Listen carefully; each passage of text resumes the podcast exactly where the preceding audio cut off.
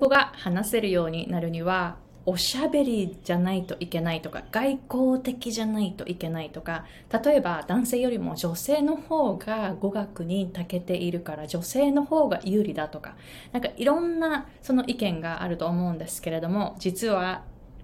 英語が伸びる人特に英語の発音が伸びる人の特徴というのはこれとは全然違うと思うんです。今日はそれを紹介しますね皆さん、こんにちは。私はハワイ在住で英語発音コーチとビジネスコーチをしているアイコ・ヘミングウェイです。Hey guys, it's Aiko. I'm an American English pronunciation coach and business coach based in Hawaii. えー、まずは、えー、皆さんが特に会社の顔としてしっかりとした英語を話したいという会社のエグゼクティブの方とかアメリカの芸能界に入っていきたいという方のために発音の3つのポイントをまとめた無料動画を、えー、現在公開していますのでぜひ概要欄の方からチェックしてみてくださいね。英語環境で働いていて英語上級者の方にすごく役に立つ内容です。特に本当にそのアメリカの芸能界とかその会社の顔の立場にいるというそういう厳しい状況にいる方にとってすごくいいあのポイントがまとめられていますのでぜひチェックしてみてくださいね。Alright, so today's topic 英語発音または英語が伸びる人の特徴を紹介します。おしゃべりである必要は全くありません。性格は関係ないです。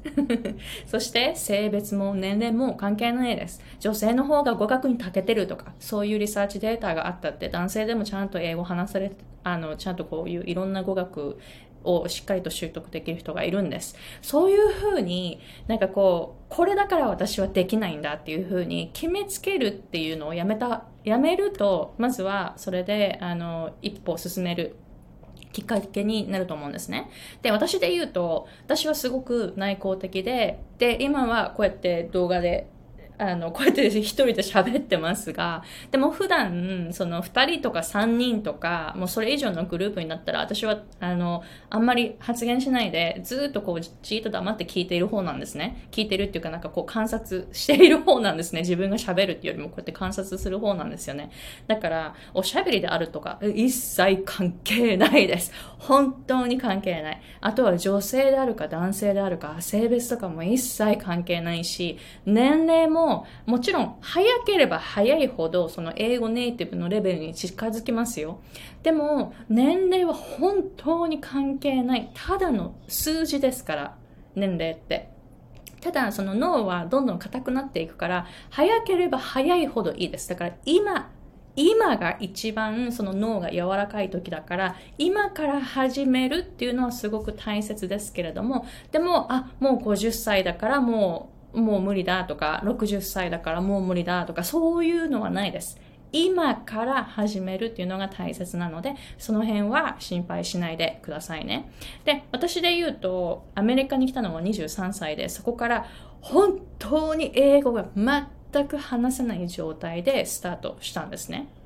で、そこから本当にいろんな練習をこう、たくさんこう 学ぶ立場として本当にいろんなのを練習してきて本当にその英語の音をこう突き詰める感じでこう追求ずっとしていてでやっとやっと最近その英語上手ねとか Your English is good とかもう本当に言われなくなったしなんかそういうレベルに行ったんですね。なのであのよくその11歳の壁11歳の壁って本当にありますよね。あの、本当に脳の吸収力がガクッと落ちる。だから11歳の壁を過ぎると、英語の習得ってなかなか難しいっていうふうにサイエンスで言われているかもしれない。でも、やっぱり、だからといって諦めてしまうっていうことはしないでできるっていうふうに信じてやっていったらいいと思うんですよね。なので今日は英語が伸びる人の特徴、発音が伸びる人の特徴っていうのを紹介するので、ぜひ今日からこれを意識して、えー、やってみてくださいね。すっごい伸びると思います。3つシェアします。1つ目、観察力。だからこれ英語の発音だけじゃないんですよ。普段どうやって観察しているかっていう観察力なんですね。だから英語だけじゃない。全てのことにおいて自分がどうやって物事世の中の動き人えー、それあのその自然がどうなっているかとかその自分のその周りの環境がどうなっているかとか観察することその先入観を持たないでただただただただ観察するっていうのがあのやっぱり英語が伸びる人の特徴だと思うんですよね。えー、アメリカで、えー、日本人の方でやっぱりその本当にスムーズな素晴らしいレベルで英語を話されている方っていうのは観察力が高いと思います。なので、あの、皆さんもぜひ観察してみてください。例えばアメリカ人が話すときにどういう体の動きをしているのかなとか、どういう響きをしているのかなとか、その口の形、舌の位置とか、目に見えるところだけではなく、その音の響きを聞いてみるとか、どういうふうにコミュニケーションをしているのかとか、どうしてアメリカ英語というのはこういう発音の仕方なのかとか、いろんなことを観察してみるといいですよね。本当に観察力っていうのは大切です。やっぱりその世界のその今までその歴史上の偉人っていう方たちは本当に観察力に優れていると思います。なので皆さん普段から観察していますか？ぜひ今日からやってみてくださいね。今からできることです。Alright? And the second point is about being open-minded. オープンマインドっていうのは本当に大切なんですね。で、これ、あの、私も実はそこまでオープンマインドではなかったので、英語の発音に関しては習得がすっごい時間かかりました。なぜなら、発音矯正の先生から取って、でそのセオリーとかすごい知っていて頭でっかちな状態に以前はなっていたんですね。アメリカに来てから6年目くらいからちょっとこう本格的に発音のことを勉強し始めて、母音チャートとかね、えー、子音チャートとか、その IPA チャートとかめちゃめちゃ勉強したんですよね。で、UCLA で言語学を、えー、学んで、で、えー、音声学のリサーチとかたくさんやったんですよ。なので、知識はたくさんある。知識はたくさんあって頭でっかち。だからこそ、あの、一つ目の観察力とか、あの、本当にオープンマインドで、その音をそのまま、その何もフィルターに通さないで聞くっていうことをしなくなっちゃったんですよ。知識があまりに増えすぎて。これはこうだみたいな感じのその固定概念がついてしまってなかなかオープンになれなかったんですねなので私もあの経験があるんですなので皆さんオープンマインドになってみてくださいで今私が教えている発音のテクニックっていうのはほとんどのその発音矯正とか言語学とかで習うようなことの実は逆を教えるようになりました。それは私の観察力が上がったからあの言語のいろんなそのなんて言うんですか、その本当のその音、根本的なその音の出し方について、だんだん気がついていったから、私が習ってきたことと、実は、私は今は逆のことを教えているんですね。こっちの方が効果的だっていうことに気がついたんです。それはやっぱり、私がオープンマインドになれたからなんですね。以前は本当に closed mind でした。I was like really closed minded, right? So I want you to be open minded, not closed minded, right? えー、本当にこれって大切で、あの、例えば、このオープンマインドのスキルをこう身につける練習としては、見たことのない食べ物を食べてみるとか、え、これどういう味がするのっていうのを食べてみるとか、あの食べ物でその人がオープン、オープンマインドかどうかって結構出るんですよね。あんまりオープンじゃない人って自分が食べたことのないものは絶対に口にしないとか そういう感じだと思うんです。私がそう、私がそうだったんです、実は。えー、なので、えー、ぜひ見たことのない食べ物を食べてみるとか、普段やったことのないことをやってみるとか、そういう感じで新しいことに挑戦してオープンマインドになるということをやってみてくださいね。やっぱり知識ばかりが増えてくると、本当に上達を妨げるんですよ。見えなくなるから。だからそれを一旦全部忘れて、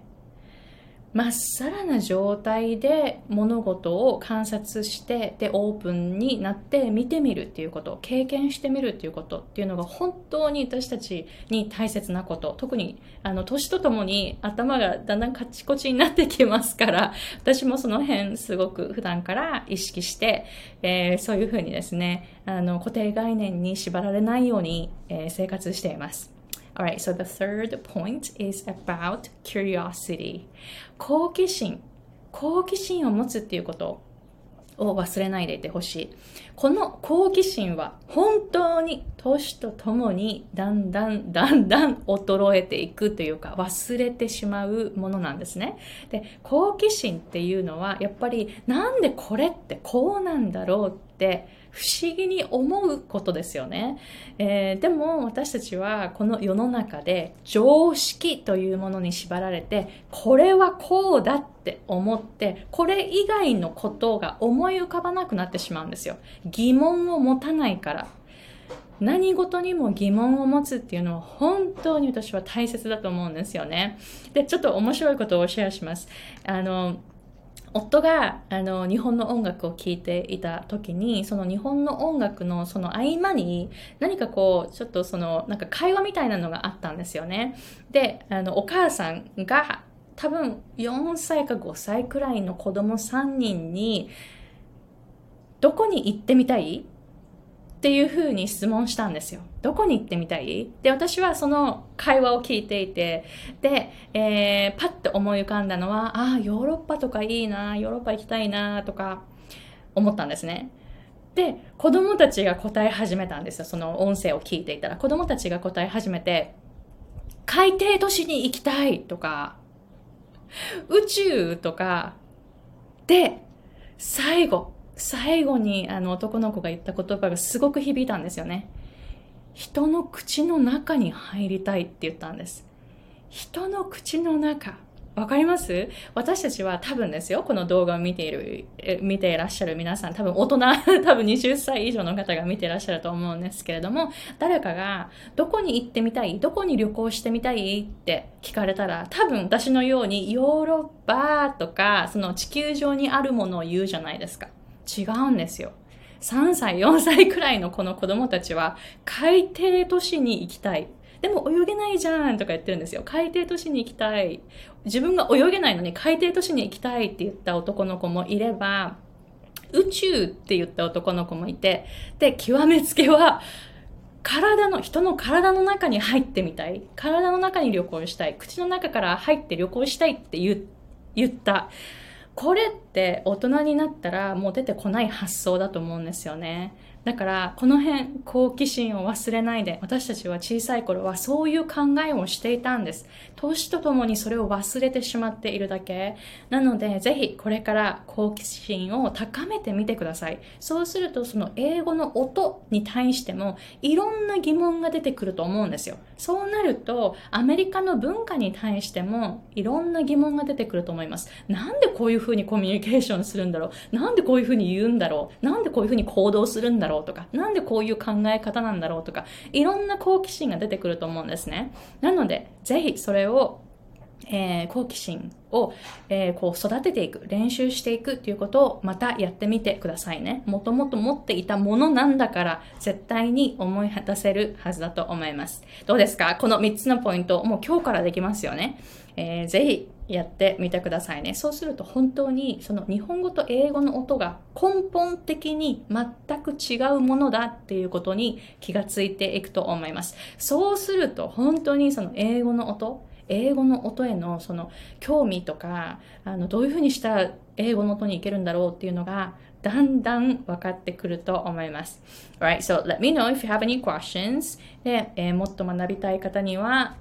え12週間の発音コースっていうのを用意していますので、概要欄の方からチェックしてみてくださいね。こういうふうに、え、言語のその音だけではなく、文化と絡めて、え、教えるっていうスタイルをしていて、本当にその言語学とか、その発音矯正で習うような内容の私は逆を教えています。散々勉強してきたことの私は逆を教えてるってどういうことって本当に思うんですけれども、でも私のその観察力、オープンマインドの、え力、そして好奇心があったから、あれこれ逆じゃない？習ったけど、こういうふうに習ったけど逆じゃない？ってどんどんどんどん気がついていったんですね。それをこの12週間の発音コースでまとめています。他では学べない内容です。本当に私も散々学んできた立場ですから、本当に自信を持ってお勧めしますので、ぜひ概要欄の方からチェックしてみてくださいね。Alright, so thank you very much for watching and I will see you guys in the next episode.